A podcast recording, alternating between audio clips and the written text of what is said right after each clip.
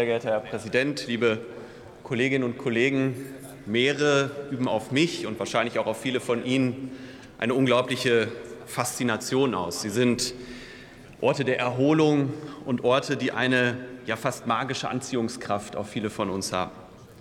Sie sind gleichzeitig auch Schätze der Artenvielfalt, Verbündete für den Klimaschutz und nicht zuletzt auch Wirtschaftsfaktor. Viele Länder leben vom Tourismus an den Meeren oder eben auch von der Fischerei. Und was für mich besonders faszinierend ist, ist, dass vieles, was da unten in den Meeren lebt, bis heute noch gar nicht richtig erforscht ist. Ganze Schätze für Wissenschaft und Forschung schlummern da unten noch und ich finde, das macht es noch mal ganz besonders. Zu den besonders faszinierenden Meeren auf unserer Erde gehört das Weddellmeer. Das größte Meer in der Antarktis und um das mal einordnen zu können, es ist sechsmal so groß wie die Bundesrepublik. 14.000 Arten leben am Boden des Weddellmeers, riesige Krill- und Fischvorkommen, die größten Krillvorkommen weltweit. Und gerade diese Grillvorkommen sind wichtige Grundlagen auch für Nahrungsnetze weltweit. Das Weddellmeer wird zu Recht auch wie viele andere antarktische Meere als Quelle des Lebens beschrieben. Und es ist auch unsere Verantwortung, uns international dafür einzusetzen, diesen Schatz der Natur, diesen Schatz der Artenvielfalt zu erhalten, liebe Kolleginnen und Kollegen. Und ich bin diesem Haus sehr dankbar, dass es gelungen ist, einen breit getragenen Antrag genau zu diesem Thema vorzulegen. Das Problem ist, dieser wertvolle Raum, dieses wertvolle Weddellmeer ist akut bedroht, unter anderem durch Fischerei, durch Rohstoffhunger und ganz besonders natürlich auch durch die weiter eskalierende Klima- und Biodiversitätskrise. Dabei zeigt sich an den Meeren wie fast an keinem anderen Ort, wie eng hier auch Klima- und Biodiversitätskrise zusammenhängen. Die Klimakrise führt zur weiteren Versauerung der Meere. Das hat konkret zur Folge, dass zum Beispiel in den antarktischen Meeren die Krillvorkommen wegsterben. Das wiederum hat zur Folge, dass Fische sterben, bis hin zu Walen, Meeressäugern sterben und damit ganze Nahrungsnetze zusammenbrechen. Und es zeigt, wie auch die Klimakrise dazu führt, dass die Biodiversitätskrise weiter eskaliert und die Aussterbekatastrophe bei den Arten weiter zunimmt. Klar ist aber auch, wenn der Krill stirbt, und das ist eine ganz besondere biologische Situation, dann fällt auch die sogenannte biologische Kohlenstoffpumpe aus. Was ist das? Der Stoffwechsel des Grills führt dazu, dass große Mengen Kohlenstoff gebunden werden aus dem Wasser. Grill frisst die kleinen Mikroalgen. Das wird verstoffwechselt, sinkt auf den Boden und Kohlenstoff wird über viele Jahrzehnte dann am Boden des Meeres gebunden. 35 Prozent des Kohlendioxids aus dem Wasser wird über diese biologische Kohlenstoffpumpe gebunden, und zwar langfristig gebunden, zeigt auch noch mal, wie wichtig Meere als Verbündete für den Klimaschutz sind. Das Problem ist nur, die Klimakrise führt zur Versauerung, Versauerung führt zum Sterben des Grills, stirbt der Grill, wird weniger Kohlenstoff gebunden und die Klimakrise eskaliert weiter.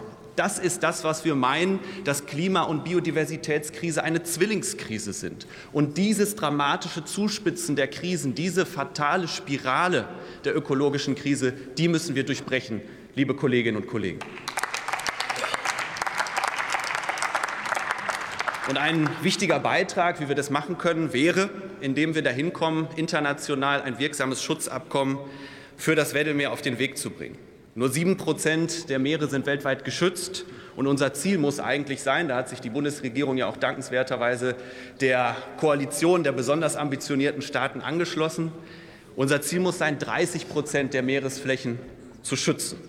Das Weddellmeer könnte dazu einen riesigen Beitrag leisten, denn es könnte das größte Schutzgebiet weltweit werden mit rund zwei Millionen Quadratkilometern. Ein riesiges Schutzgebiet auf dem Meer. Und das muss unser Anspruch sein, dieses Ziel weiter voranzutreiben. Deshalb, und das fordern wir ja auch in unserem Antrag, ist es wichtig, dass wir alle diplomatischen Möglichkeiten nutzen, dass wir diesen Vorschlag, das Weddellmeer als Schutzgebiet auszuweisen, auch immer wieder bei den entsprechenden Konferenzen einbringen auch in einer Zeit, wo das natürlich diplomatisch nicht einfacher wird, weil auch hier gerade Länder wie zum Beispiel China oder Russland auf der Bremse stehen. Aber hier auch zum Beispiel China in die Verantwortung zu nehmen, gerade als Präsidentin der diesjährigen UN-Naturschutzkonferenz. Auch mit Japan zum Beispiel zu sprechen, Japan auch zu gewinnen, stärker mitzuwirken beim globalen Meeresschutz. Das sind die Dinge, die wir machen müssen und die wir auch fordern in unserem Antrag, indem wir sagen, dass wir alle diplomatischen Möglichkeiten nutzen wollen. Und wichtig ist natürlich, dass die Bundesregierung an dieser Stelle als Antreiberin auftritt. Und ich glaube, dass die Bundesregierung in ihrer Amtszeit bisher auch schon einige richtige und gute Schritte gemacht hat, zum Beispiel mit der Benennung eines Meeresbeauftragten, mit der Meeresstrategie, die angekündigt ist, indem die Bundesregierung mitgewirkt hat, ein globales Plastikabkommen auf den Weg zu bringen oder ganz konkret hier bei uns vor Ort, indem wir noch mal zusätzliche Mittel bereitstellen, um Munitionsaltlasten aus Nord- und Ostsee zu bergen. Das sind wichtige Beiträge und das auch auf internationale voranzubringen. Das ist unser Ziel, meine Damen und Herren. Vieles von dem, was ich beschrieben habe, auch jetzt die UN-Biodiversitätskonferenz, die UN-Klimakonferenz zu nutzen, das scheint weit weg. Wir können aber auch hier ganz konkret einen Beitrag leisten, indem wir zum Beispiel verzichten aus, auf Fisch aus Aquakulturen, indem wir verzichten aus irgendwelche Fischöl, Ersatznahrungsmittel, die auf äh, Krill basieren und die sozusagen die Überfischung der Weltmeere weiter antreiben. Auch wir können konkreten Beitrag als Verbraucherinnen und Verbraucher leisten. Klar ist aber, die Hauptverantwortung bleibt bei Politik und Wirtschaft. Und damit Politik und Wirtschaft ihre Verantwortung stärker ernst nehmen, ist es wichtig, die Aussterbekatastrophe, die Klimakatastrophe ganz oben auf die politische Agenda zu setzen, den Meeresschutz weiter voranzubringen. Und genau dafür leisten wir mit unserem Antrag Rückenwind, meine Damen und Herren. Herzlichen Dank. Vielen Dank, Herr Kollege. Als nächster Redner das Wort der Kollege